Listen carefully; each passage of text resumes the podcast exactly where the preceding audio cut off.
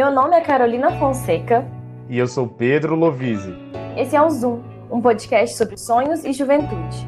Queremos focar nossas lentes nos jovens e conhecer suas ideias, projetos e planos. Considerando sempre que o que nos une é a caminhada para o futuro e as incertezas do destino. Seja muito bem-vindo e bem-vinda.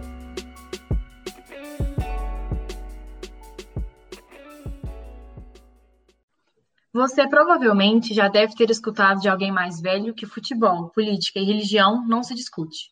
Muitos de nós, inclusive, fomos educados dessa forma. Mas na casa do entrevistado de hoje, a coisa era diferente. Por lá, o ativismo ia além da fala e era presente no cotidiano. Atuante na vida política desde a pré-adolescência, ele foi encorajado pelos pais e professores a se envolver com os assuntos da cidade.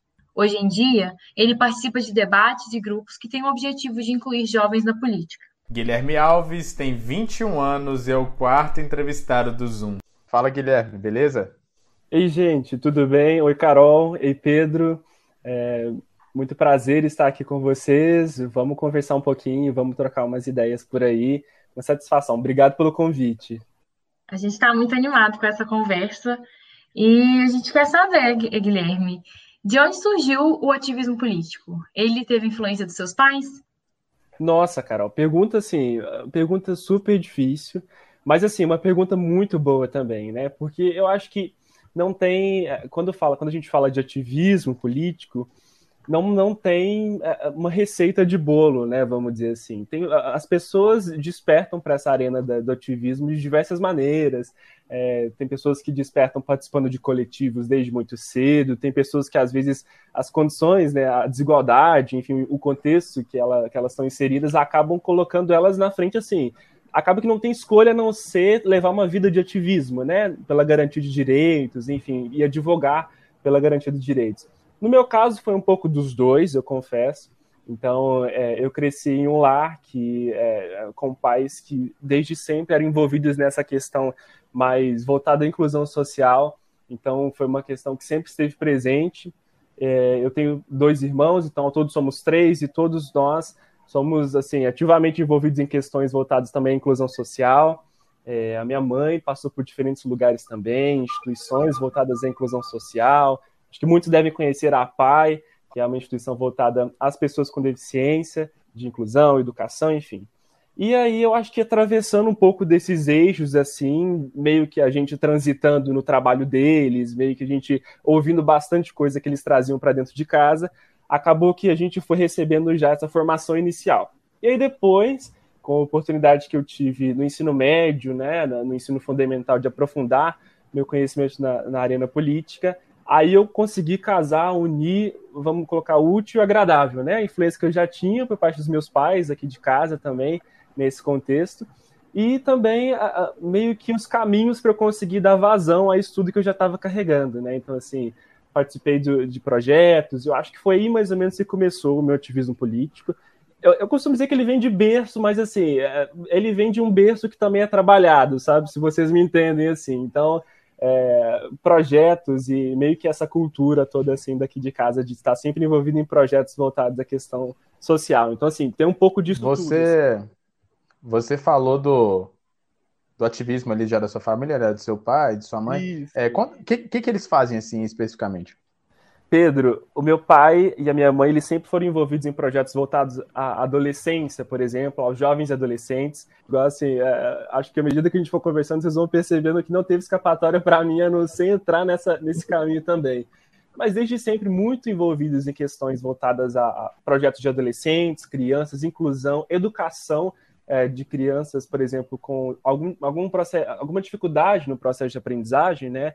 Então eles sempre estavam nessa, transitando nessa seara, né? Minha mãe também fez parte de outras, de outras instituições, o CRAE, por exemplo, que é uma instituição aqui em Nova Serrana que lida também nesses cenários por meio da atuação em projetos, é, questão de saúde também.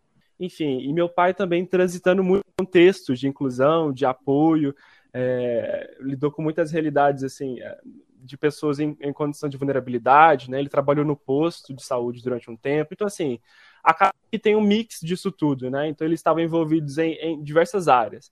mas eu acho que a educação, assim, é a área central, assim, daqui de casa, assim, sabe? Então, todo mundo ligado a projeto, ligado é, a essas questões. Meus pais trabalharam em escola, tem um histórico de trabalhar em escola também. Então, assim, eu acho que tem muito disso, sabe, Carol e Pedro? Vem muito, vem muito dessa atuação deles também, que acabou servindo de espelho para todos os filhos.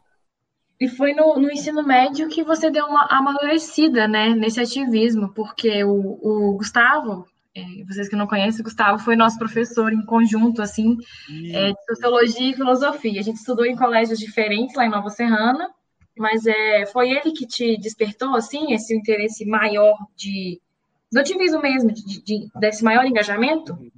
Carol, ele foi uma das pessoas assim, uma das pessoas chave para conseguir eh, para despertar nesse sentido do ativismo. Eu, eu me considero uma pessoa meio assim, meio é, meio curiosa, assim, também, sabe? Que, que ia explorando, que, que ia verificando as possibilidades, de onde eu podia ir. Eu não sei se vocês sabem, assim, é uma informação, mas a dois minutos da Câmara Municipal de Nova Serrana, assim, a, a gente consegue ver ela daqui de casa. E eu era um, um adolescente que, assim, como não tinha muitas coisas para se fazer, eu comecei a criar o hábito de frequentar a Câmara Municipal como se fosse assim um ambiente, eh, eh, como se fosse minha segunda casa, sabe? Então participava de audiências, sessões legislativas, isso na casa dos 12, 13 anos assim. Uma criança meio que sem nada para fazer, um adolescente sem nada para fazer, foi lá e pensou: "Ah, vamos ver o que está sendo feito ali na Câmara" e comecei a frequentar esse ambiente. E aí, unindo um pouco disso, dessa curiosidade, chegou o Gustavo, que é nosso professor de filosofia em comum, e falou: Olha, Guilherme, tem um projeto muito legal que parece ser a sua cara, assim, de política, já que você está se envolvendo cada vez mais, chama Parlamento Jovem de Minas. Então, ele tem como objetivo levar os estudantes do ensino médio lá para a Assembleia Legislativa para que eles possam discutir projetos para melhorar o estado de Minas Gerais. Assim, é, você acha que cola com a sua trajetória? Faz sentido para você? Eu falei assim, Gustavo, por favor. E aí começou todo esse processo de conversa, é, todo esse processo de entender o que, que o Gustavo fazia também. Na época ele atuava no Procon, e aí isso despertou bastante meu interesse também, saber o que, que era o Procon e saber o que, que era o Código de Defesa do Consumidor. Então, assim, ele foi uma pessoa fundamental e que me influenciou muito, assim, é, para estar onde eu estou hoje, sabe? Assim, na minha jornada de ativismo. Então a gente abre um parêntese aqui e agradece os nossos professores. Eu também tenho vários professores que, que tiveram influência no que eu escolhi, né? No... A minha mãe é professora também, então assim, é, é bem legal quando você tem aquele professor que você gosta de conversar mesmo, né? Um abraço também para o Rafael Fialho, nosso professor de podcast. Se não fosse ele, isso aqui nem estaria acontecendo.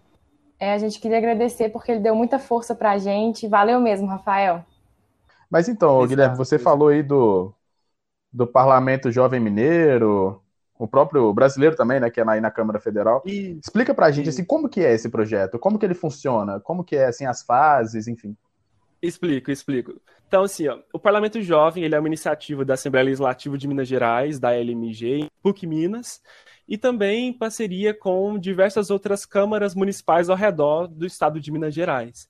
Né? E aí, a, o principal objetivo do Parlamento Jovem de Minas Gerais é justamente capacitar os estudantes e proporcionar essa formação política para eles, colocando eles como se eles fossem de fato atores. Então, o que acontece é uma sequência de capacitações e formações para esses jovens de escolas públicas e privadas, e aí ali eles passam a ter contato com documentos muito importantes assim para a vida política, como a Constituição Federal, por exemplo, as leis orgânicas municipais, por exemplo, é, códigos, igual eu mencionei o Código de Defesa do Consumidor, enfim, eles são colocados diante desse cenário de pensar projetos para o estado de Minas Gerais. Claro que, assim, guardando as devidas proporções, colocando os estudantes aí para pensar ideias, aplicar mesmo no estado de Minas. Então, assim, é, eles juntam, tem, tem três etapas até chegar na etapa estadual em Belo Horizonte, que é a etapa municipal, a etapa regional e aí, por fim, a etapa estadual. Então, assim, são várias escolas que vão se reunindo ao longo desse processo. Os estudantes são selecionados para participar desse programa, ou indicados também para participar desse programa.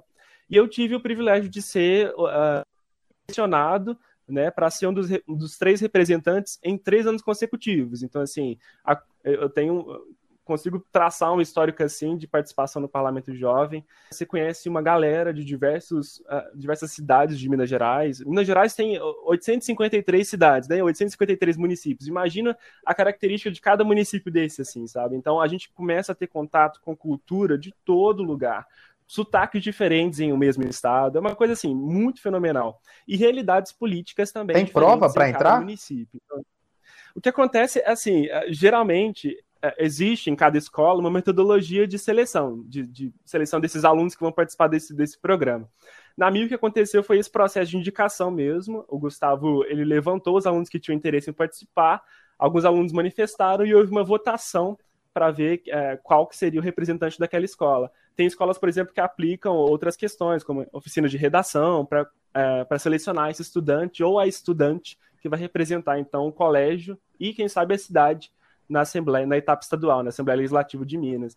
Então, assim, gente, uma experiência maravilhosa, sabe? E, assim, a gente tem contato com muita gente. É, a estrutura da Assembleia Legislativa de Minas Gerais é uma estrutura muito, muito sólida, que proporciona esse ar também de formação legislativa. Então, assim, é uma experiência ímpar, assim, se eu puder dizer. Para o ouvinte que está escutando a gente aqui agora e que tem interesse em, em política, é, porque a gente sabe que muitas vezes a pessoa tem interesse em política, mas ela não sabe interpretar ali a Constituição, né, não sabe direito o que, que é o, o o, um PROCON, né, um código do, um direito do consumidor, enfim. É, é necessário para entrar nesse parlamento jovem. As pessoas que entram ali, elas já têm essa noção ou elas aprendem lá mesmo? Não, Pedro, não, não precisa ter noção de nada, assim, né? É, os estudantes, eles, a, o que a gente exige, né, que o Parlamento Jovem exige dos estudantes é a curiosidade e a vontade de aprender. Então, assim, é, é justamente esse processo mesmo. Ninguém tem que ter conhecimento prévio para participar desse projeto, nenhum estudante de ensino médio, nem nada assim. E aí o que acontece é que os estudantes eles vão passar justamente por uma educação política, né, nesses projetos, tanto o Parlamento Jovem de Minas Gerais, quanto esse outro que é o Parlamento Jovem Brasileiro também. Então, é, todos os conhecimentos são colocados ali, tem pessoas que acompanham esse processo de aprendizado. É um projeto muito interessante, vale a pena ficar de olho. E ele está com um histórico de edições muito bacana. A cada ano, no Parlamento de Jovem de Minas Gerais, é selecionado um tema diferente. Então, assim, o primeiro que eu fui, os estudantes tinham que pensar projetos na, na temática de envelhecimento e qualidade de vida, mais aos idosos, né, a convivência intergeracional. No segundo que eu fui já era uma, uma coisa mais provocadora ainda, assim, que era, era segurança e direitos humanos, por exemplo. Super amplo, né? Assim, abrange praticamente a nossa vida inteira. E o terceiro que eu fui era sobre mobilidade urbana, esse tópico recente que a gente está discutindo. E assim, é muito interessante, porque cada tópico tem os seus, os seus embasamentos, né? os livros que a gente consegue estudar, as leis que a gente consegue embasar para poder debater sobre o tema. Mas é muito legal, assim, recomendo muito. E aqui, é, em um dos anos que você foi no Parlamento Jovem Brasileiro, é, você apresentou um projeto de lei sobre a defesa do consumidor, né? A sua ligação com o PROCON foi tão grande, né, que você contou para a gente nos autos que você gostava de ficar, assim, reclamando no PROCON, o, o direito do consumidor, que você levou para lá, né?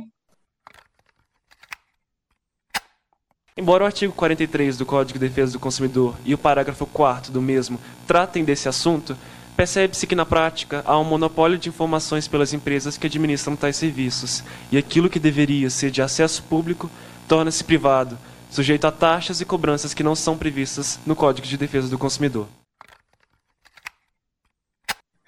Exato, Carol. Assim, eu acho que era uma, eu era uma adolescente, uma criança meio chata nesse sentido assim, sabe? É, com uns 11 anos, 12 anos, eu já mencionava o PROCON na hora de resolver problema e eu nem sabia o que, que era o órgão, por exemplo. Só mencionava assim, porque me falaram que de certa maneira dava medo, que tinha uma moral a mais. Eu falei, beleza. no meu discurso para resolver os problemas, conta de luz, de água, de o quê. Enfim. E aí acabou que a coisa colou, né? Assim, e acho que serviu muito de aporte para eu poder fazer projetos depois voltado também ao PROCON no ano de 2016 do Parlamento Jovem Brasileiro, né, que tem justamente essa pegada também. É meio que a mesma pegada do Parlamento Jovem de Minas Gerais, só que nós, os estudantes selecionados para participar do Parlamento Jovem Brasileiro, eles são empossados deputados federais jovens. Então a gente passa por todo o processo de funcionamento da Câmara dos Deputados, comissões, projetos, elaboração de projetos, assim, é muito interessante. E aí foram selecionados ao todo 77 né, jovens de todo o Brasil, foram oito de Minas Gerais, eu fui um deles, e a gente discutiu bastante, aprendeu bastante, aplicou bastante essas questões voltadas à cultura brasileira, né, à realidade política de cada estado. Foi muito interessante. E o projeto ele tinha essa, essa visão também de facilitar né? na hora que ele ia, por exemplo, é, comprar, ou, enfim, consumir algum tipo de serviço ou produto, quando o atendente virava e falava, ó, a sua ficha aqui tá suja, né? Assim, você tá como inadimplente. E aí a minha proposta era justamente evitar que as pessoas fossem colocadas diante dessa situação vexatória, né, assim, de vergonha, de colocar elas assim nessa posição de tipo, ah, você não pode comprar porque seu nome tá sujo, assim. O que acontece é que essas pessoas, para consultar o nome em alguns estabelecimentos, elas precisam pagar. Ou até mesmo esse ato de ir lá e falar e verificar o nome é um pouco constrange a pessoa. E aí a minha ideia foi justamente que essa pessoa pudesse consultar o PROCON. Porque além de ter acesso a essa informação, ela teria também orientação para como fazer para limpar o nome e tudo mais, como que ela poderia voltar à vida, ao status de consumidor normalmente. Então foi mais ou menos assim, casando essa, essa vontade aí de reclamar, Carol e Pedro, assim, aos 12 anos, 11, um pouco de solução mais prática, assim, sabe? De falar de PROCON de verdade, não só de mentirinha. E, e, Guilherme, a defesa do consumidor, ela tem um tato com as pessoas muito próximo, assim, né? É, ela é, talvez seja a defesa que está mais próxima ali das, das pessoas. E, e, na, na bio do seu Instagram, a gente fuçou seu, suas redes sociais, a gente viu lá que você tem uma frase que é pensar globalmente e atuar localmente, ou seja, atuar com aquelas pessoas ali, atuar no dia a dia das pessoas. Exato. É, o que, que isso significa para você, essa frase? Pedro, assim, pergunta do século também. Essa frase significa muita coisa para mim, mas você já conseguiu, inclusive, apontar um exemplo, assim é justamente o que é pensar globalmente, né? É, é literalmente estar conectado com esse conjunto de informações que atravessam a nossa vida via internet, via mídias, via redes sociais e conseguir, de certa maneira, sintetizar e propor soluções para as pessoas que estão no nosso cotidiano. Então, acho que tem muito a ver com isso, né? Assim como esse caso, por exemplo, do Procon, igual você mencionou do lance dos consumidores mesmo, é tá mexendo na vida, assim, no aspecto mais basilar na compra do pão, na compra do arroz, na compra de um fogão, né? E assim, tá mexendo com, com questões que estão muito íntimas da pessoa, estão dentro de casa, né? Então é, é, literalmente isso, é interpretar quais são esses problemas globais que afetam o nosso dia a dia, pessoas, né, de maneira é, semelhante e tentar propor soluções para aqui e para agora também. Em vez de pensar, ah, não, quando eu tiver a oportunidade de fazer uma missão, um voluntariado na África, quando eu tiver a possibilidade de fazer voluntariado na Ásia, quando eu tiver a possibilidade de ir para os Estados Unidos, lá eu vou trabalhar na ONG e tal e tudo mais. Não, assim, tendo a possibilidade, por que não agir agora?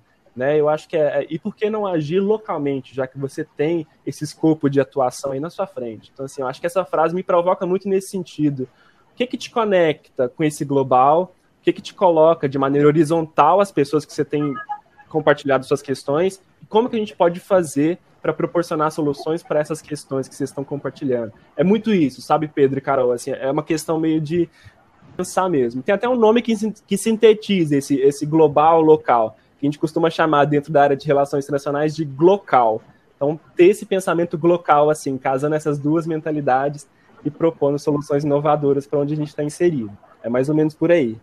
Até porque, né, Guilherme, a política, ela, ela, ela se atua ali localmente, Exato. né? Porque, assim, a política mesmo das pessoas, ela tá ali no município, né?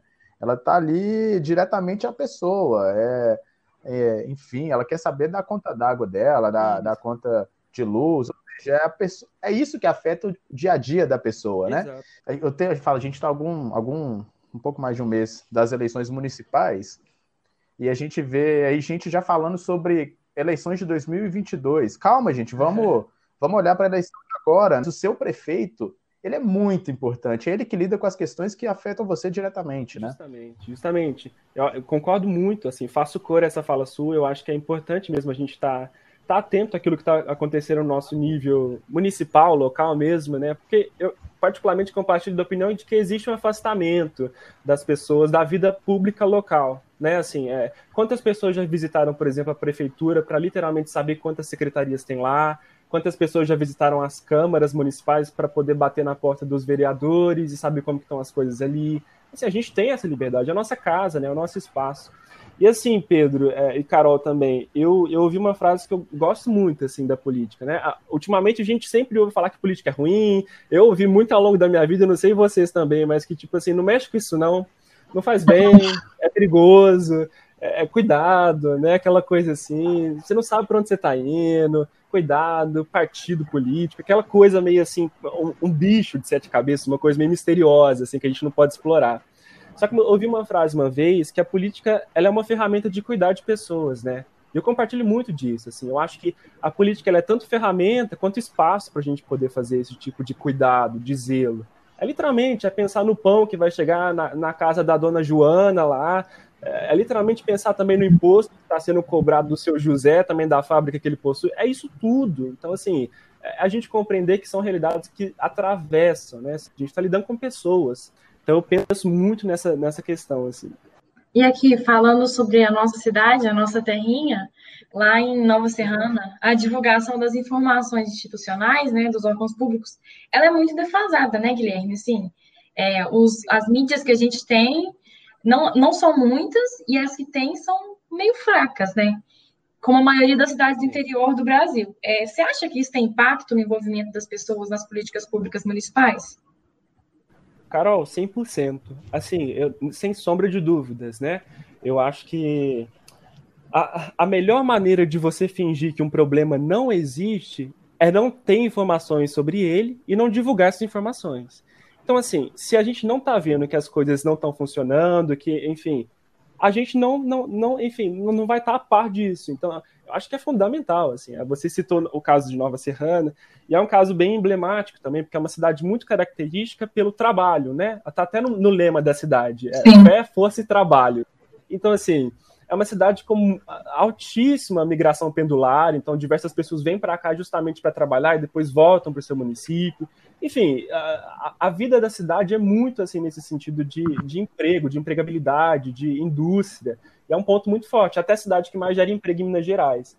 Só que ao mesmo tempo, se as pessoas estão envolvidas ativamente no trabalho, quando que sobra tempo para se envolver na vida política? Quando que sobra tempo para entrar no portal da transparência? Assim, são questões que a gente precisa pensar também. O, o cara chega, enfim, a mulher também trabalha, está trabalhando como costureira, pespontadeira, enfim, trabalhando de sete até às seis, assim, depois vai retornar, vai pegar um ônibus ainda para ir para casa e tudo mais, chega em casa mais ou menos umas oito horas, nove, o que, que ela quer fazer? Ela quer jantar, quer ver televisão, assim, é, né? E ao mesmo tempo não existe esse estímulo por parte do, dos gestores públicos para que as pessoas se conscientizem sobre a vida política também. Então eu acho que tem muito disso que você falou. Eu chuto que assim é, é um fator que influencia muito nas eleições, inclusive, pegar os vereadores eram projetos importantes para as cidades nas gestões passadas, assim, é, cadê esse hábito nosso, né? Eu até me coloco nesse, nesse na ponta da agulha, né, de pensar, gente, o que, que eu fiz? Assim, é, eu acompanhei de fato os vereadores da minha cidade, consegui identificar aquilo que eles fizeram para a cidade ao longo dessa gestão.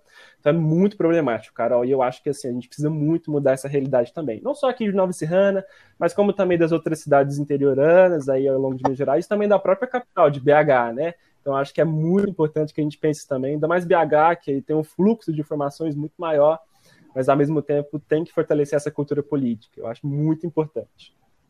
E essa divulgação das informações institucionais que a Carol disse aí, é o dia a dia ali da Câmara Municipal, né, dos, dos gestores, ela, você pega aqui Belo Horizonte, por exemplo, você tem o Jornal Estado de Minas, o Tempo, hoje em dia, a Globo Minas, enfim, é, tem muita informação é, que chega para a gente em grandes cidades.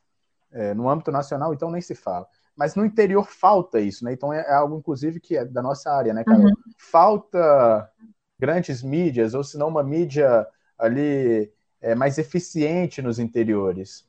Exato. Concordo muito com isso, assim. Eu acho que eh, vocês dois, sobretudo vocês dois que estão envolvidos diretamente na parte da comunicação, eu acho que é, vocês têm um olhar ainda mais crítico e apurado sobre essa situação, né? Assim, é, eu até faço um recuo aqui para reconhecer isso. Eu acho que é de fato muito importante, né? A gente é, entender que existe diferença de recebimento de informação, de interpretação dessas informações, que existe também aquela outra coisa que a gente está vendo muito agora, que é o excesso de informações. Gente, o que, que foi as informações divulgadas ao longo dessa pandemia que a gente está vivendo, né?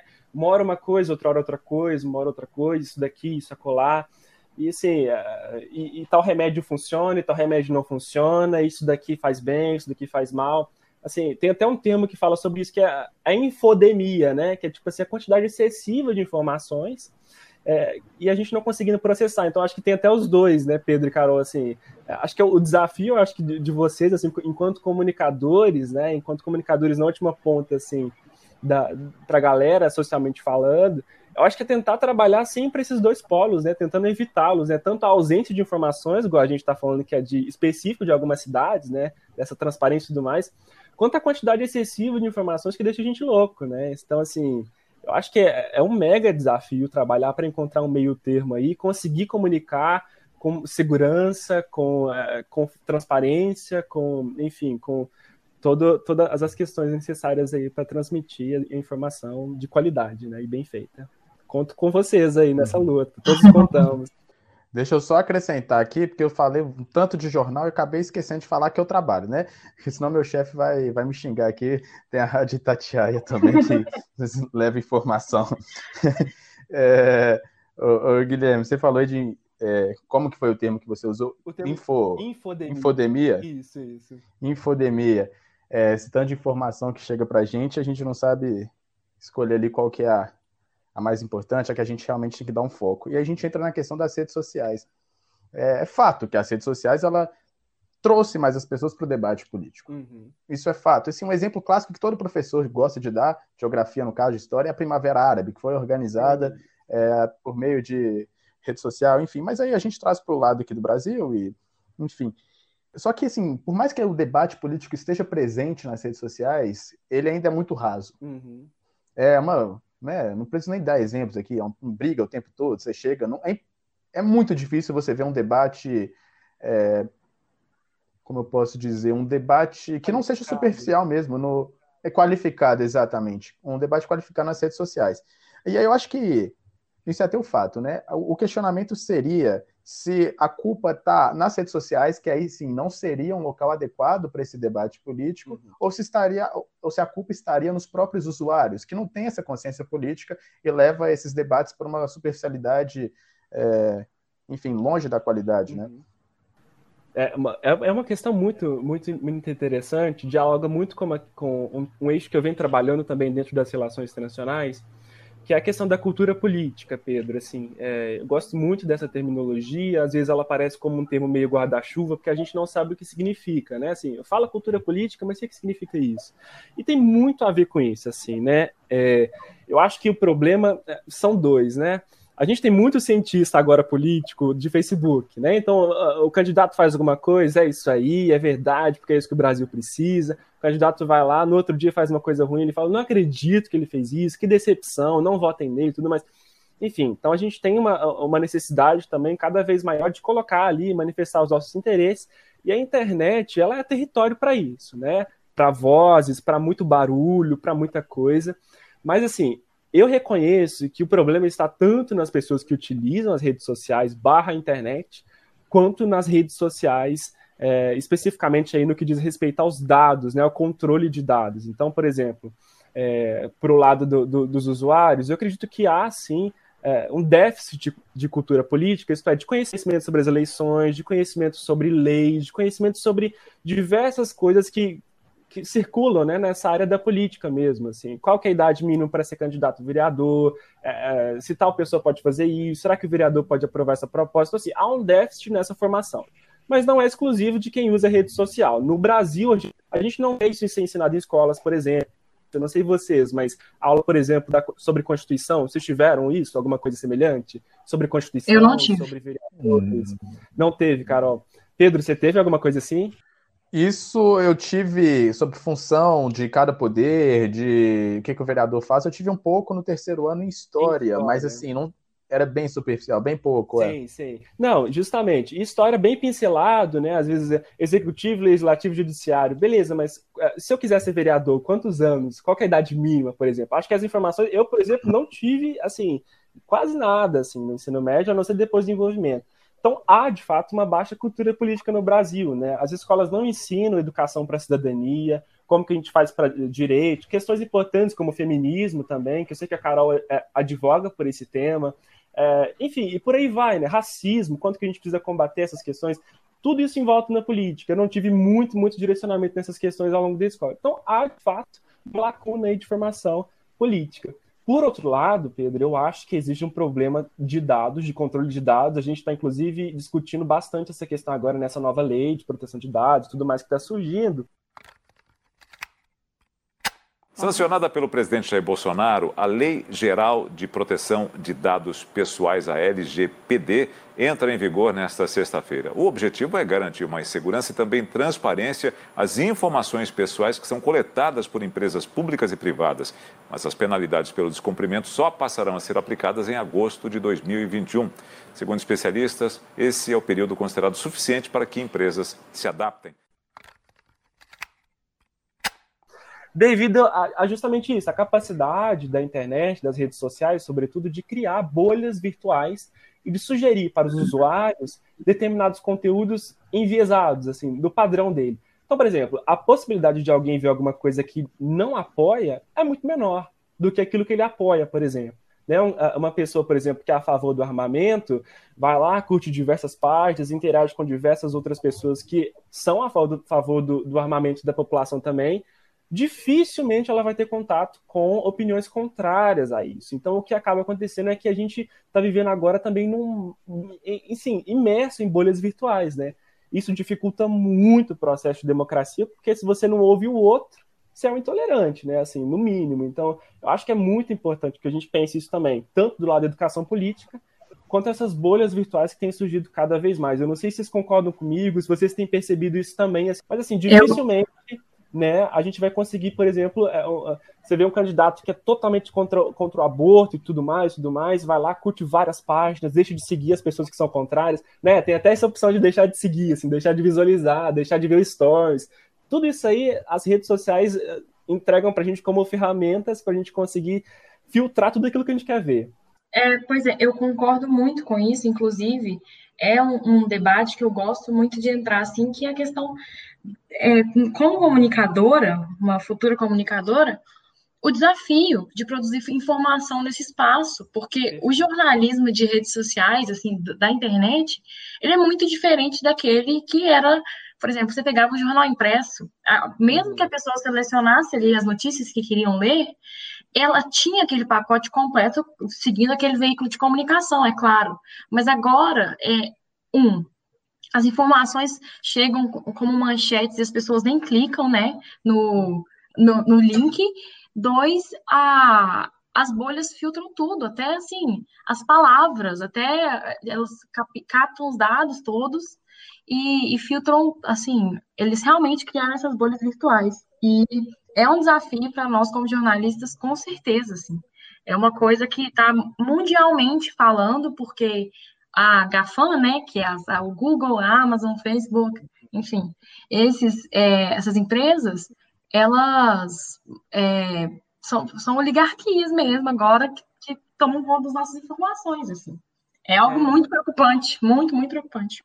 Exatamente. Eu acho que a gente vai dialogar muito ainda no futuro. Eu digo assim, a gente, profissionais de relações internacionais que tem essa pegada mais assim de controle de dados, política e tudo mais, e jornalistas, eu até mencionei para a Carol que a gente já dialoga muito nesse sentido, mas de pensar talvez soluções que estejam sendo adotadas nos contextos internacionais, globais e tudo mais, e trazer para cá. Lembra do lance do global para o local?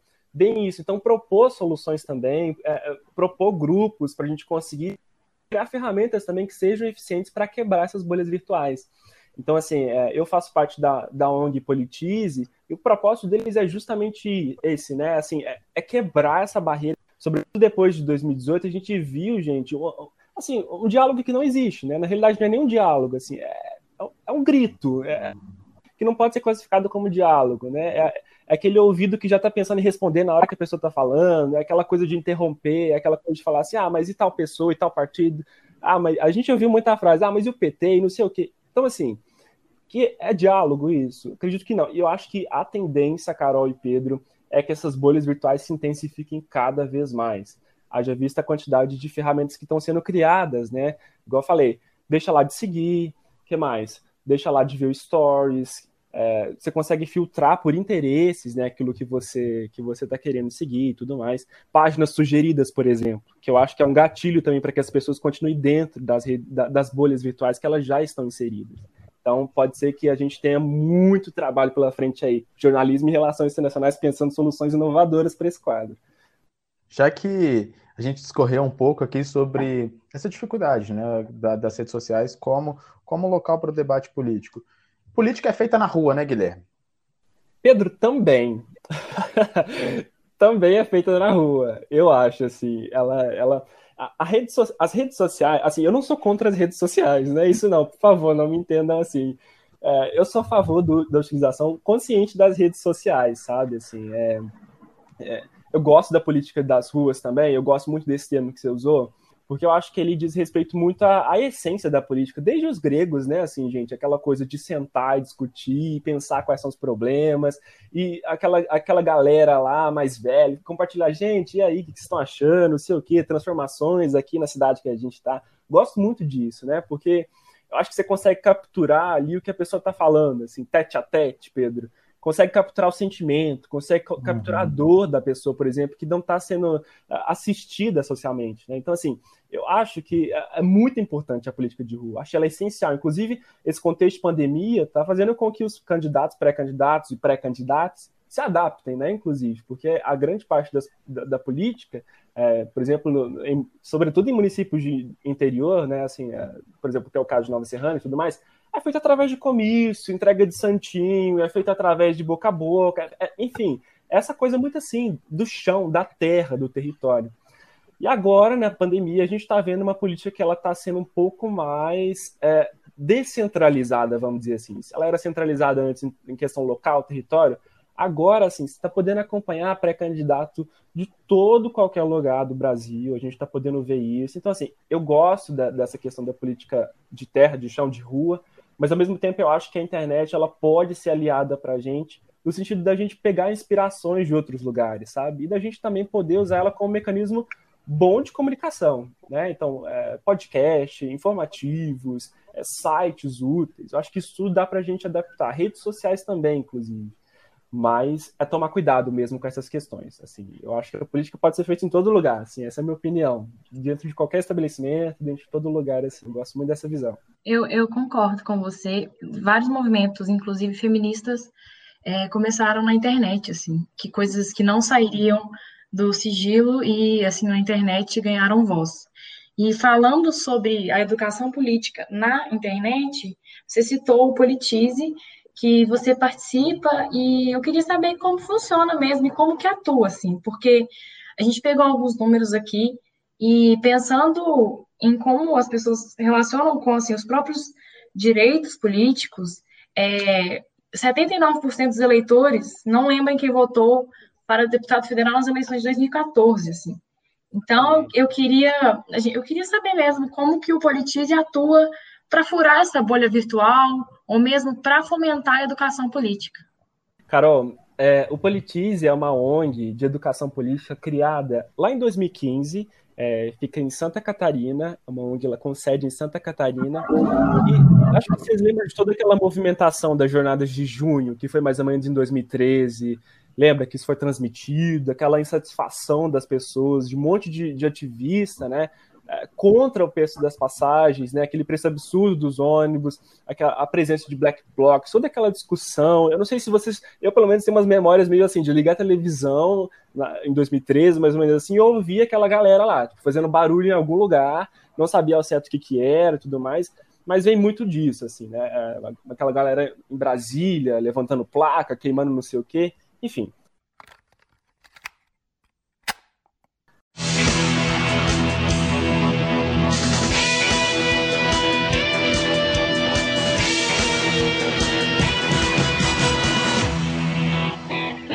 Boa noite. Estamos no fim de uma semana que vai entrar para a história. Multidões saem às ruas por um Brasil melhor. Quem são? O que querem esses jovens? Os protestos que se espalharam pelas capitais e por dezenas de outras cidades deixaram também uma grande interrogação: de onde vem tanta violência? Será que o movimento consegue se afastar desse vandalismo? A grande maioria repudia a destruição. E brasileiros de todas as idades apoiam a luta por menos corrupção e mais qualidade na saúde, na educação e nos transportes. O politismo vem muito como fruto dessas insatisfações que estavam acontecendo no Brasil. Né? O Brasil passou por esse processo assim também em 2013 de mudança mesmo assim. É, foi um ponto de inflexão também para a gente poder ficar mais atento assim, né, das questões relacionadas à política. O politismo vem surfando um pouco nessa onda, só que uma pegada um pouco diferente, um pouco mais reformista, vamos dizer assim. Aí, qual era a proposta inicial do Politize? Era disseminar conteúdos relacionados à educação política no site deles, www.politize.com.br. E lá tem de tudo, assim, né? Se vocês forem lá, tem tipo webinars, tem tipo é, um monte de quiz, tem um monte de podcast, tem um monte de vídeo, artigos, né? O foco inicial do Politize também era voltado aos artigos. É uma ONG, né? Então ela contava com muitos voluntários ao redor do Brasil também que estavam interessados em fazer essa mudança, assim, a partir da obtenção do conhecimento. Só que o que aconteceu, Carol e Pedro? No ano de 2018, assim, mais ou menos, 2018, é, o que aconteceu foi que o Politize começou a levantar alguns dados e estatísticas voltadas à, à rede, né? E uma coisa que eles notaram, que é bem curiosa, inclusive, é que qual que eram as classes é, econômicas que mais acessavam os conteúdos? Chutem aí, assim, quem que vocês acham que vai ter tempo para poder ligar a internet, acessar o site do Politize e ler, aprender sobre educação política? Sim, Acho que a resposta fica até clara, né? As classes mais, as classes mais abastadas. Quem tem tempo para poder ler, gente. É o que eu falei, no, no caso de Nova Serrana, que eu falei, quem está trabalhando, quem está assim na luta, na labuta, dificilmente vai ter tempo para acessar um site, para poder ler vários conteúdos, fazer anotação, grifar texto bonitinho. Gente, não rola. Então, assim, as classes mais, favore mais favorecidas eram é, é, o alvo, basicamente, do, do portal Politize. E aí os criadores do, da ONG chegaram à conclusão de que ele, isso não poderia ficar assim, né? Assim, a proposta era educação política é, gratuita para todas as pessoas, então não podia ficar só para um grupo seleto de pessoas. E aí eles criaram um programa que foi chamado de Embaixadores Politize. É, o nome todo assim, bem pomposo, mas um nome legal, assim, com a proposta de, literalmente, convidar pessoas, chamar uma galera voluntária e tornar eles embaixadores dos conteúdos, isto é, pegar essa galera, capacitar essa galera para eles poderem entrar em onde o site não estava entrando. Então, em comunidades, fila de banco, é, associações de bairro, presídio, tudo, gente, tudo, tudo, tudo. Então, assim, é, surgiu o programa de embaixadores Politize, eu participei da primeira turma, que foi em Belo Horizonte, inclusive, fiz uma formação e tudo mais, e ali eu me tornei, então, embaixador Politize, que é essa pessoa que vai levar conteúdo para sua cidade, para o seu local, para a igreja, por exemplo. Teve muita gente que levou. Gente, olha que coisa engraçada. Muita gente que levou conteúdo para dentro de igreja, conteúdo de política. Assim, 2017, 2018, que devaneio que é esse? Já imaginou? Então, assim, muita gente colocou cara e coragem, né? E foi lá levar conteúdo. E aí eu fui também, assim, trouxe. É, e aí, como que funcionava? A gente tinha acesso aos conteúdos, só que para a gente poder ensinar as pessoas era bem em forma de curso, né? Roda de conversa, era um bate-papo mesmo. E eu fiz vários, vários assim, bate-papos aqui em Nova Serrana mesmo. É, eu consegui alcançar mais ou menos umas 500 pessoas assim no período de uma semana. É, eu fui em escolas públicas e privadas. É, e aí foi uma experiência muito legal assim. Troquei ideia com muita gente. É, assim, tomei muito tapa na cara, sendo bem franco com vocês. É, vi que não era tão fácil. Vários professores chegaram para mim e falaram: olha, assim, admiro, mas não, assim, não se ilude tanto. E aquele, aquele banho de água fria, né? Porque o jovem é super idealizador, tá pensando, vou mudar a realidade da minha sociedade, vou mudar a realidade do Brasil, não sei o quê mas foi uma experiência muito boa. E hoje, como é que o programa tá? Depois dessa questão toda de cursos e tudo mais, o que a gente tem hoje são representações locais. Então lembra que a ONG era centralizada lá em Santa Catarina? Hoje ela está em diversos estados do Brasil. E aí eu estou liderando a, a, representação do Politiz lá no Rio de Janeiro. É, a gente tem uma embaixada, vamos chamar assim, e lá a gente também capacita pessoas para elas capacitarem outras pessoas, né? E aí, em contexto de favela do Rio de uhum. Janeiro. Então, assim, o projeto só está escalando, né? Assim, pelo fio que eu estou cantando aqui. E a tendência é crescer cada vez mais a ponto de que a gente chegue a tornar o Brasil uma democracia plena. Assim. É a nossa meta enquanto rede do Politize, tornar o Brasil uma democracia plena.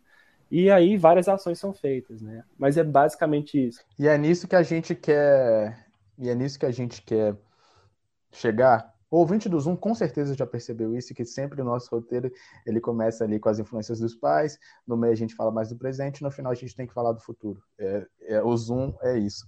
E você falou que o objetivo do, do politismo é chegar numa democracia plena, quem sabe um dia. Mas a gente traz números aqui que infelizmente não são tão bons. Metade da população brasileira diz que não confia no Congresso. Uhum a, em 2018, a desconfiança era de 56% no Congresso. E apenas 8,3% diz confiar muito na justiça. Ou seja, só 8% das pessoas confiam na justiça. Uhum. Na justiça, que é quem devia fazer, né, ser a justiça, ser a balança. É, só 8% confia. E 38% diz não confiar. Por fim, 44% diz não confiar no presidente da, da República. Ou seja, 44% dos brasileiros não confiam na pessoa que representa eles. Ou seja, esses números, eles não são bons. Eles mostram que a gente está longe ainda dessa democracia plena. Qual que é a sua perspectiva para o futuro? Assim? Você acha que a gente vai estar tá vivo quando essa democracia plena chegar? Pedro, complicado. Vocês estão me colocando em umas situações meio desafiadoras, assim, sabe? Assim, eu, eu, tô, eu tô meio contra a parede, assim. Eu sou. Não, se a gente for pelos dados, Pedro, eu falo que eu sou um pessimista teórico, assim, sabe? Assim, é, o que, que a gente faz diante disso, né? Eu acho que a pergunta que você fez. É, e aí, assim, é, os dados não estão não tão batendo, né? Assim, olha que dificuldade que a gente vai ter para transformar esse quadro. Só que, assim, ainda bem que eu sou um otimista prático, apesar de ser um pessimista teórico. Então eu acho que, assim, é não parar, Pedro. Sabe, assim, é, a gente sabe que ao longo da história do Brasil, não só do Brasil, como de outras, uh, outros países, nenhuma democracia ela foi colocada como pronta, né?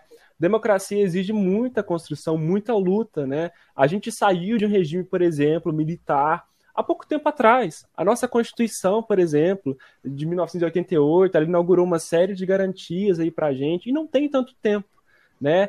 Então, assim, eu acho que é não parar, é a gente literalmente se fortalecer, é a gente conduzir conversas como essa aqui que a gente está conduzindo, é, alcançar mais pessoas, tentar inspirar pessoas, né? Eu não consigo te dar uma data, por exemplo, assim, mas ao mesmo tempo eu não acho que esteja tão, tão, tão distante, assim, sabe? É, a democracia plena é um sonho, isso é fato, mas eu acho que a gente consegue ir fortalecendo ela aos poucos, né? É, não dá para a gente pensar em uma sociedade que já esteja, por exemplo, implantada com a democracia. Esse é um erro muito, muito, muito grave, assim.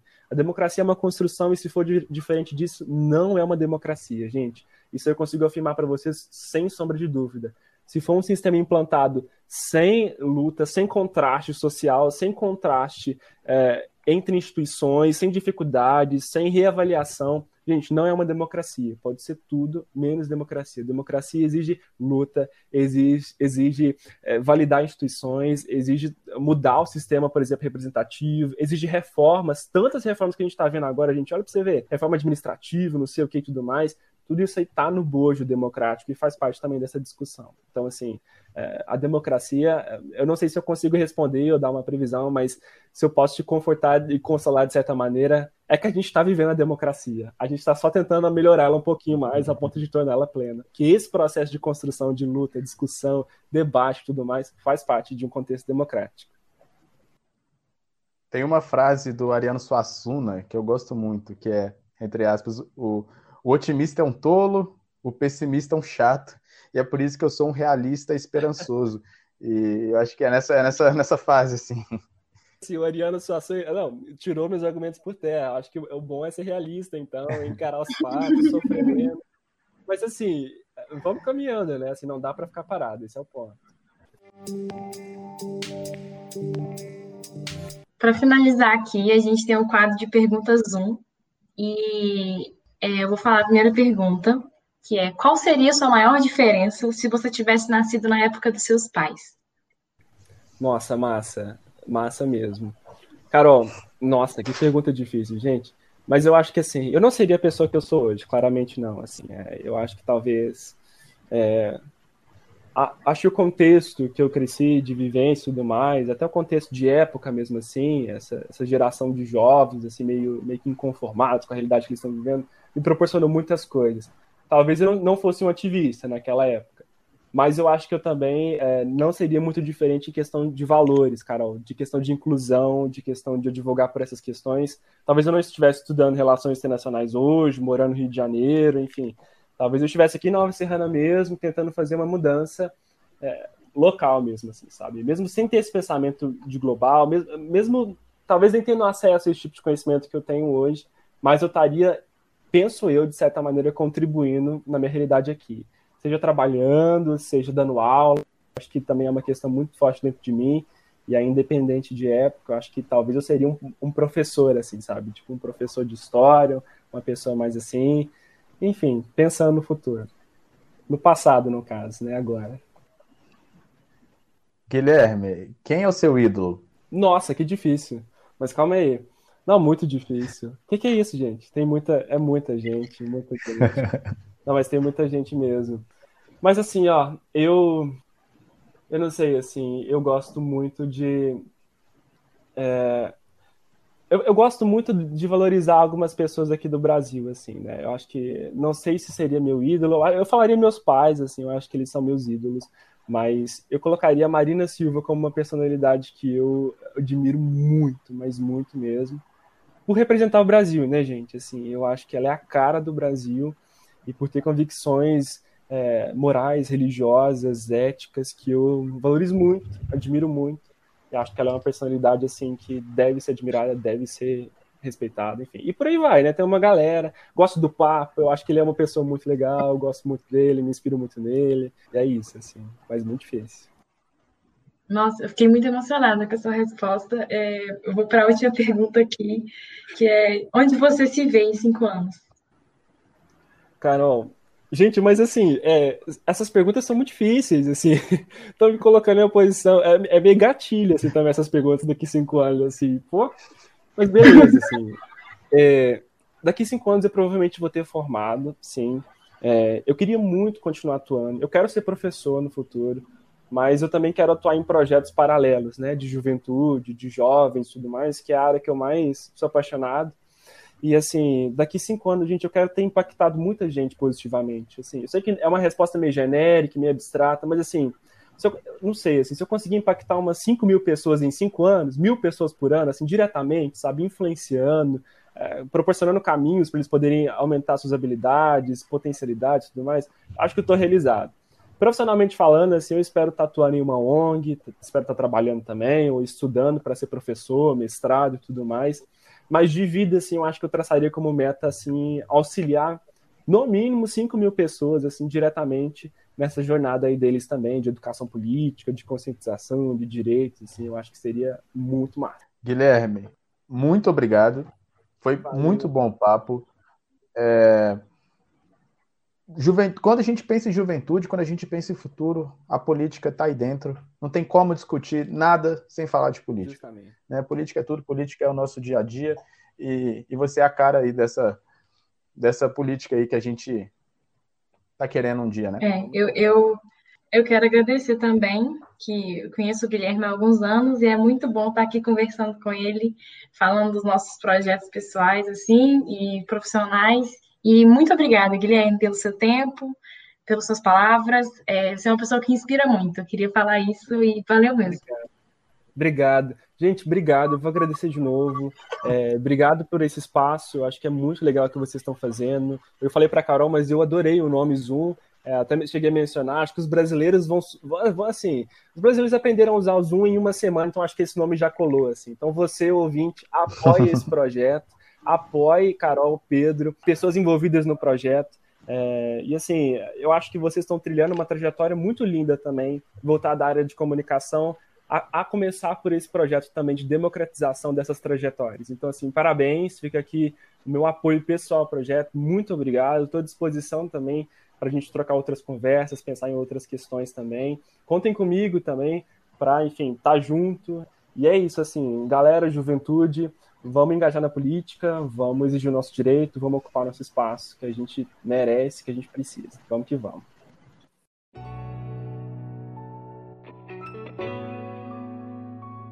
Esse foi o Zoom. Espero que você tenha gostado. Você conhece alguém com uma trajetória e um projeto pessoal da hora? Indica pra gente lá no nosso Instagram, arroba Zoom Podcast. Tchau. Até logo.